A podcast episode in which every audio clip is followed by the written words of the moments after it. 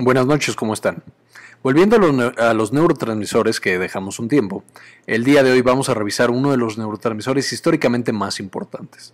Esta es la acetilcolina. Fue de los primeros que se encontró, grandes descubrimientos se hicieron en este neurotransmisor y este, tiene una gran importancia tanto en procesos como la memoria, en procesos como el aprendizaje, en la regulación del sistema nervioso autónomo, que ya revisamos eh, gran parte en otra clase, e incluso en la patología de las adicciones, siendo la nicotina la, una de las drogas de adicción más consumidas en el mundo. Entonces, como siempre, espero que les guste las neurociencias, grandes descubrimientos hicieron gracias a este neurotransmisor, como por ejemplo la transmisión cuantal, muchas cosas de la unión neuromuscular, entre otras cosas. Además de su importancia histórica tan grande de esta molécula, la acetilcolina, está implicada también en el metabolismo energético. Ahorita vamos a ver que la neurona para producir acetilcolina necesita deshacerse de ciertas moléculas que normalmente las utilizaría para producir energía. De manera que la síntesis de acetilcolina va a estar regulada de manera muy, muy importante.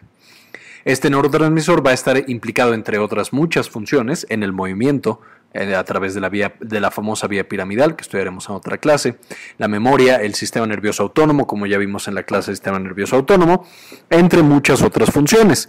Y por supuesto, es la principal, o sí, es la principal que se encarga de la transmisión entre las neuronas y el músculo en la unión neuromuscular.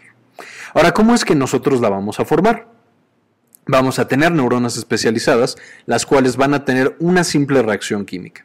Lo que van a hacer es transferir, transferirle un grupo acetil desde la acetilcoenzima A hasta la colina, formando entonces acetilcolina.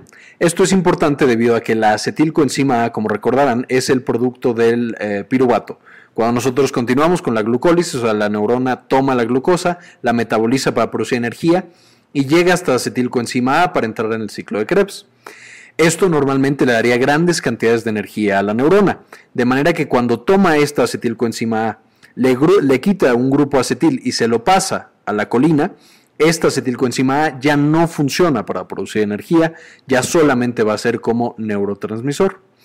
Y por último, recuerden que el acetil, el grupo acetil, es cuando nosotros tenemos un grupo carbono con dos oxígenos y un CH3. Entonces, ese es el grupo acetil. Si se fijan aquí, nosotros tenemos la molécula de colina. Está el nitrógeno con sus tres carbonos, nitrógeno con sus tres carbonos. Acá vamos a tener que tiene otros dos carbonos, que serían este y este, y por último un OH. Lo que vamos a hacer al, al transferir el acetil es el resto del grupo, que ya vimos cuál es. Entonces, debido a que la neurona es la que va a sufrir, digamos, esa falta de energía o a invertir energía para la producción de acetilcolina, este va a ser de los pocos neurotransmisores en los que la neurona va a ser la principal encargada del metabolismo de la misma. Los astrocitos y las demás células de la, glía casi no participan en este neurotransmisor. ¿Cómo es entonces que lo vamos a sintetizar? Ya vimos la acetilcoenzima A va a llegar, que proviene del metabolismo de la glucosa y del metabolismo energético de la neurona y va a ser invertida en el proceso de síntesis de este neurotransmisor. Entonces, esta acetilcoenzima A va a donar su grupo acetil a la colina a través de la colina acetiltransferasa y cuando se unen estas dos vamos a tener ya moléculas de acetilcolina. Estas se van a llenar o se van a acumular dentro de una vesícula y una vez que nosotros despolarizamos a nuestra neurona, pues vamos a fusionar la vesícula y vamos a secretar acetilcolina hacia la sinapsis. Entonces esta se fue para acá, se fusionó y soltó todo su contenido de acetilcolina hacia la sinapsis. Una vez que está en la sinapsis, va a activar a un receptor postsináptico. Y esto va a ser muy importante debido a que el receptor postsináptico va a tener dos moléculas que van a estar acopladas a este receptor para eh, metabolizar a esta acetilcolina que se secretó.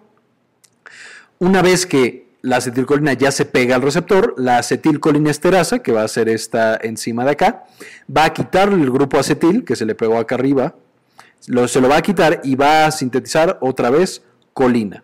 Entonces, toda la acetilcolina que se secretó al espacio sináptico va a, ser desacetilada y va a ser convertida en colina. Y esta colina va a ser recapturada por la, colina, eh, la proteína transportadora de colina y va a ser reciclada para volver a sintetizar acetilcolina. de manera que prácticamente toda la colina que es producida es recapturada para volver a convertirla en neurotransmisor y lo único que tiene que seguir proveyendo la neurona es grupos acetilo a partir de su acetilcoenzima A. Ahora, fuera del sistema nervioso central, no solo va a participar la uh, acetilcolinesterasa, como vamos a ver ahorita. Entonces, ¿qué otras funciones tiene esta acetilcolina en la periferia? Ya lo vimos en la clase de sistema nervioso autónomo, pero va a estar encargada del sistema nervioso parasimpático, en, digamos, el extremo distal, o sea, ya en el órgano, se secreta acetilcolina y eso activa la vía parasimpática. Y a nivel central, en los ganglios, todos los ganglios van a ser activados por acetilcolina a través de receptores nicotínicos que ahorita vamos a mencionar más a fondo. Pero entonces todo el sistema nervioso autónomo, ya sea simpático en las eh, neuronas ganglionares o parasimpático en las ganglionares y en la periferia, van a depender de acetilcolina. Y esto le va a dotar de eh, funciones muy importantes. Por ejemplo, a nivel cardiovascular va a inhibir su función a través del sistema nervioso parasimpático, va a generar en el sistema inmune inmunosupresión, en el sistema gastrointestinal va a aumentar la motilidad y va a aumentar la secreción, entre muchas otras funciones. Y también en la periferia va a actuar, ya lo dijimos, en la placa neuromuscular, va a activar directamente al músculo para que éste genere una contracción. Ahora, ah, otra cosa muy importante es, la acetilcolina no es un neurotransmisor específico de los seres humanos. De hecho, muchos eh, animales, evidentemente, pero incluso plantas y bacterias producen acetilcolina. De verdad que es una sustancia muy, muy, muy, muy antigua y viene en grandes cantidades en todo lo que nosotros comemos.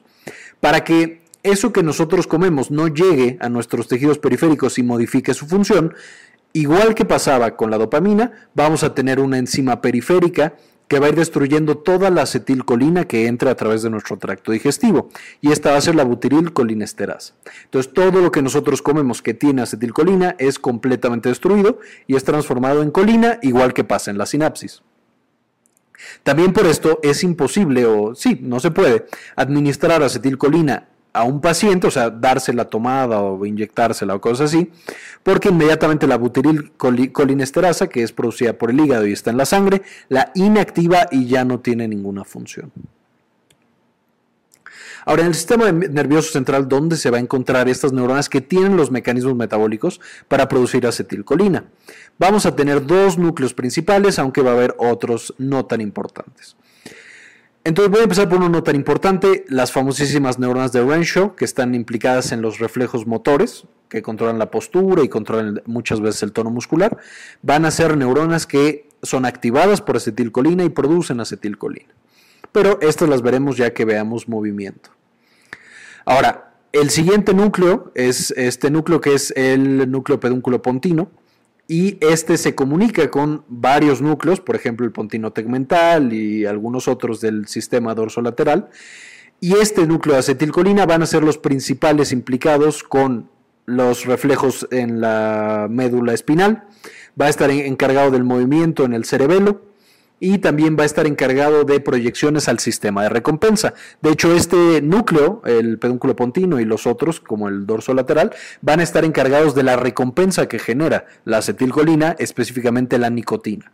Entonces va a estar muy implicado en la adicción que genera esta droga de abuso que es la nicotina.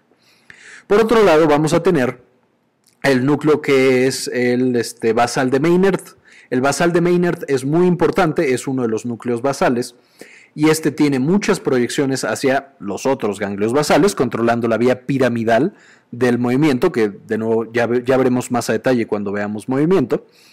También va a tener una gran cantidad de proyecciones hacia la corteza, hacia todas las partes de la corteza, modulando de manera muy importante su actividad. De manera que esto hace que controle la atención principalmente y algunos otros procesos cognitivos. Y también un poco el hipotálamo, de manera que controle el apetito y demás. El ejemplo más claro que se ve en cuanto a la modulación de la acetilcolina de todos estos centros es básicamente los fumadores, o sea, las personas que consumen tabaco. Al tener una gran cantidad de un agonista de acetilcolina, que es la nicotina, lo vamos a ver más adelante, por activación indirecta, pues presentan una inhibición del apetito, entonces ya no les da hambre, presentan un aumento de la memoria, que es también ah, la comunicación al hipocampo que tiene este núcleo, van a tener una mayor eh, capacidad de concentración, y van a tener otros eh, procesos cognitivos, digamos, favorables. Pero también por activación de este otro núcleo van a tener una adicción muy potente a esa sustancia llamada nicotina. Ahora, la acetilcolina, una vez que nosotros ya la secretamos, en donde sea que la hayamos secretado, ¿cómo va a funcionar? Pues vamos a tener en las células que respondan a acetilcolina dos receptores o dos grupos principales de receptores. Unos se van a llamar nicotínicos porque justamente responden a la droga nicotina y otros se van a llamar muscarínicos porque responden a esta toxina que produce el hongo Amanita muscaria que se llama muscarina. Y cada uno de estos va a tener características muy especiales y particulares que nos van a dotar de sus, de sus funciones. Entonces, los receptores nicotínicos vamos a, vamos a dividirlos en N1 y N2 todos estos receptores, todos los nicotínicos, van a ser acoplados a canales iónicos, lo que significa que van a funcionar sobre el potencial de acción de las células. Ahorita lo vamos a ver más a detalle. Vamos a tener dos localizaciones principales. Uno va a ser la unión neuromuscular, o sea, estos van a estar encargados de que los músculos de nuestro cuerpo se contraigan. Esto es los músculos voluntarios, los que nosotros queremos mover, y los músculos esqueléticos, que son los mismos. Y los N2 van a estar en los ganglios autónomos y en el cerebro. De manera que se van a encargar de controlar el sistema nervioso autónomo en los ganglios. Y es justamente eso, activación del sistema autónomo ya sea simpático y parasimpático.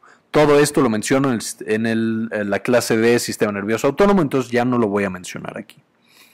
Ahora, los receptores muscarínicos los podemos dividir en 5, del M1 al M5.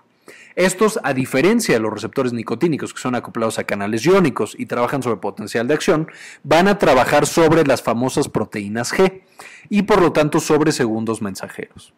Y la característica es que los receptores que son números nones, o sea M1, M3 y M5, van a estar acoplados a proteínas excitatorias, o sea, van a activar de alguna manera las células en las que nosotros encontramos a estos receptores.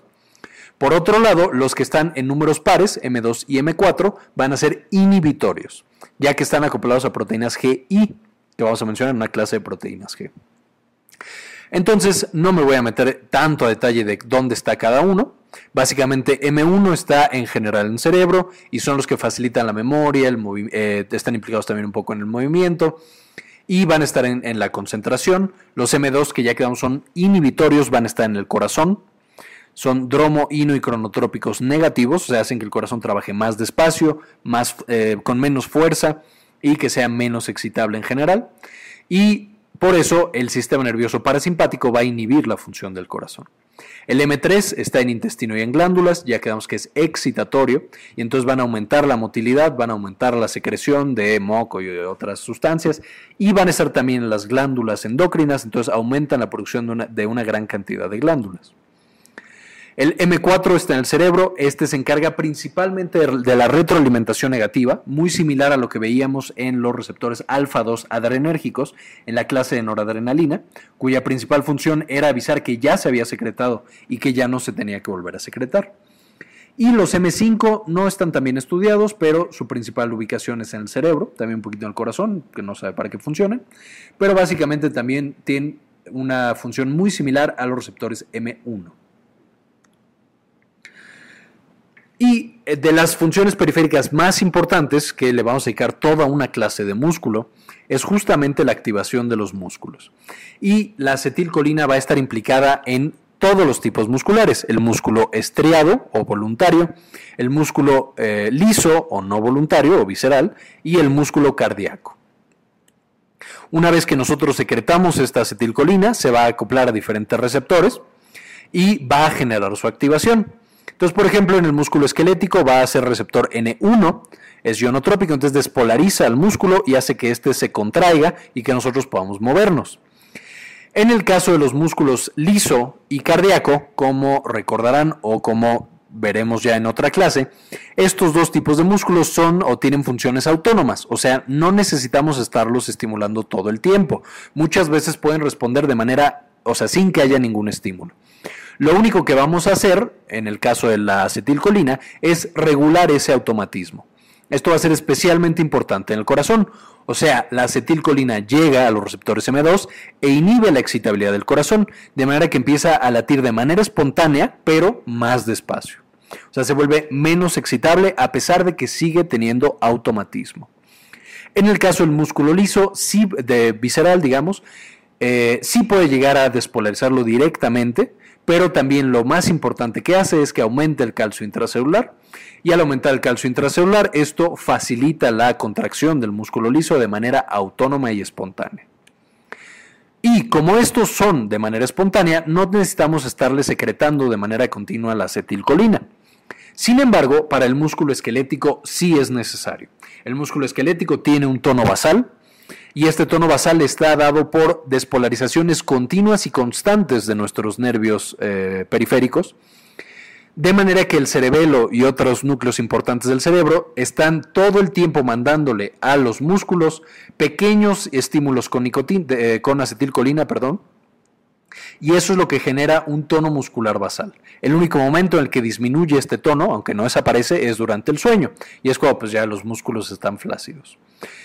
Y es lo típico cuando cortamos nosotros estas inervaciones o cuando ya el músculo periférico no tiene este nervio que todo el tiempo le está diciendo, oye, actívate, oye, sí, actívate, oye, síguete activando. Este músculo se empieza a atrofiar es el típico ejemplo de los pacientes que sufren un trauma muy importante, que ha denervado alguno de sus músculos y se empieza a enflacar básicamente. O sea, se atrofia ese músculo por falta de inervación. Ahora, en una mirada más eh, próxima de los receptores nicotínicos, que son los primeros que vimos, estos quedamos que van a estar acoplados a canales iónicos. De manera que cuando la acetilcolina llega y los estimula, este va a aumentar su permeabilidad específicamente al sodio.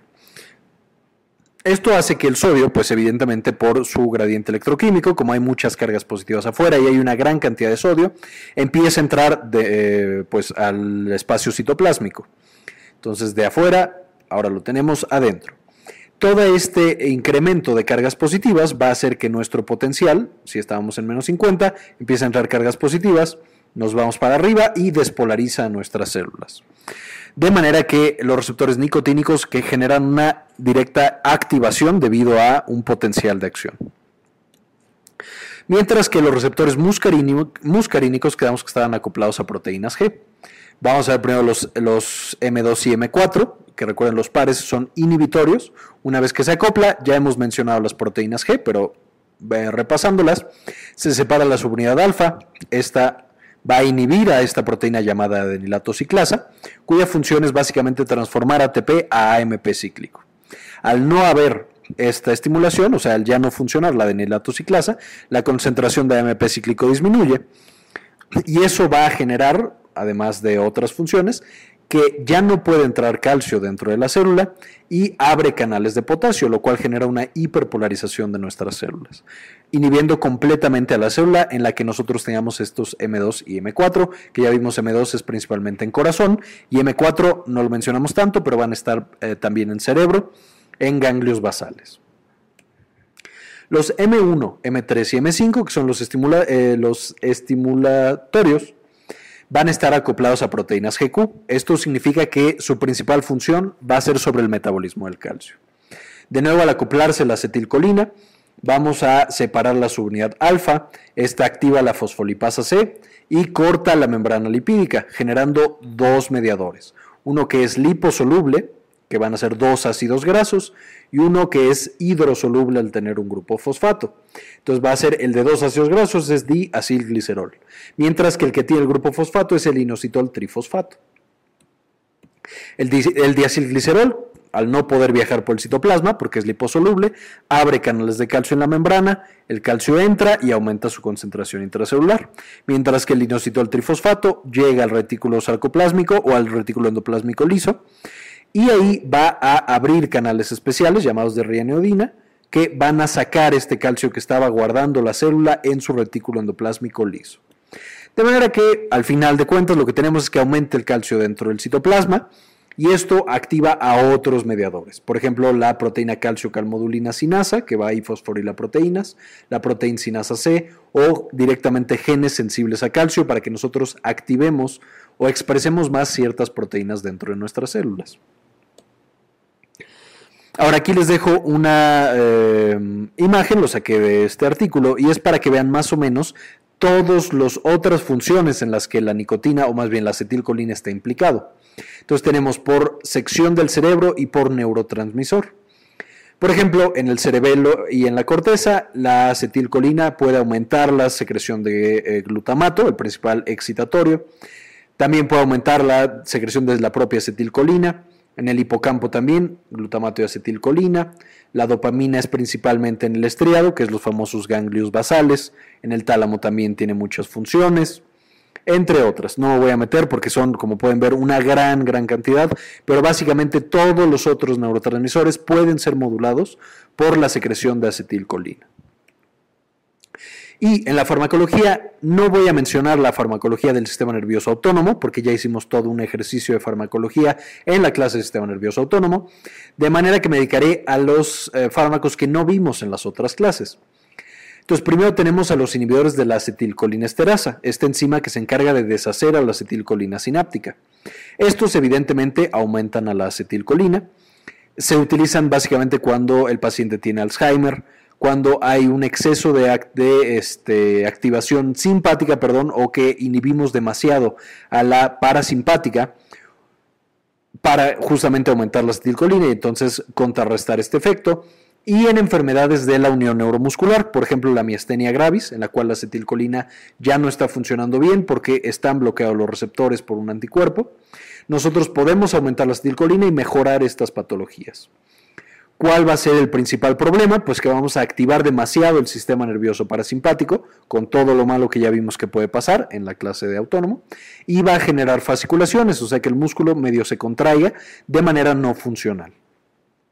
¿Cuáles son ejemplos de estos medicamentos? La fisiostigmina, neostigmina, el donepecil, donepecil principalmente indicado en la enfermedad de Alzheimer, entre otros. Otro medicamento importante va a ser la paralidoxima. Esta paralidoxima, su principal función va a ser la intoxicación por organofosforados. Nosotros la administramos y va a recuperar o reactivar a, los, a las este, eh, acetilcolinesterasa, lo que hacen los organofosforados, que son un tóxico muy importante de su pesticida, pero se absorbe a través de la piel y los pacientes que están expuestos a este se inactiva completamente su acetilcolinesterasa. Esto hace que tengan una gran cantidad de problemas, que tengan pues todo lo que veíamos acá. O sea, que los bronquios se les contraigan, que tengan una secreción muy importante de moco y entonces no pueden respirar bien, como un asma que tengan mucha diarrea, que tengan mucha secreción de saliva y de sudor y que tengan contracciones musculares involuntarias que puede incluso llevar a parálisis.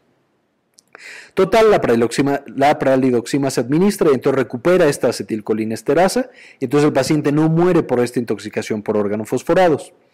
Los efectos adversos es si eliminamos demasiada acetilcolina, pues tenemos lo característico de una inhibición parasimpática muy importante.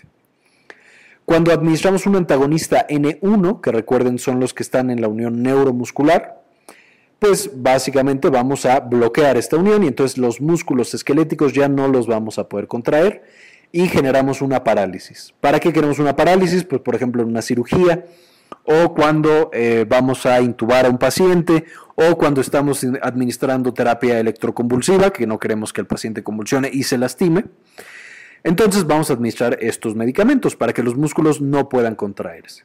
Hay los dos grandes problemas, es que uno, van a bloquear el sistema parasimpático, entonces podemos tener una hipotonía parasimpática con todo lo malo que sucede ahí, pero también evidentemente podemos generar esta parálisis muscular que sea demasiado prolongada. Por lo que, por ejemplo, si queremos que un paciente en la terapia electroconvulsiva no convulsionara tanto, podemos generarle incluso parálisis respiratoria y que tengamos que intubarlo.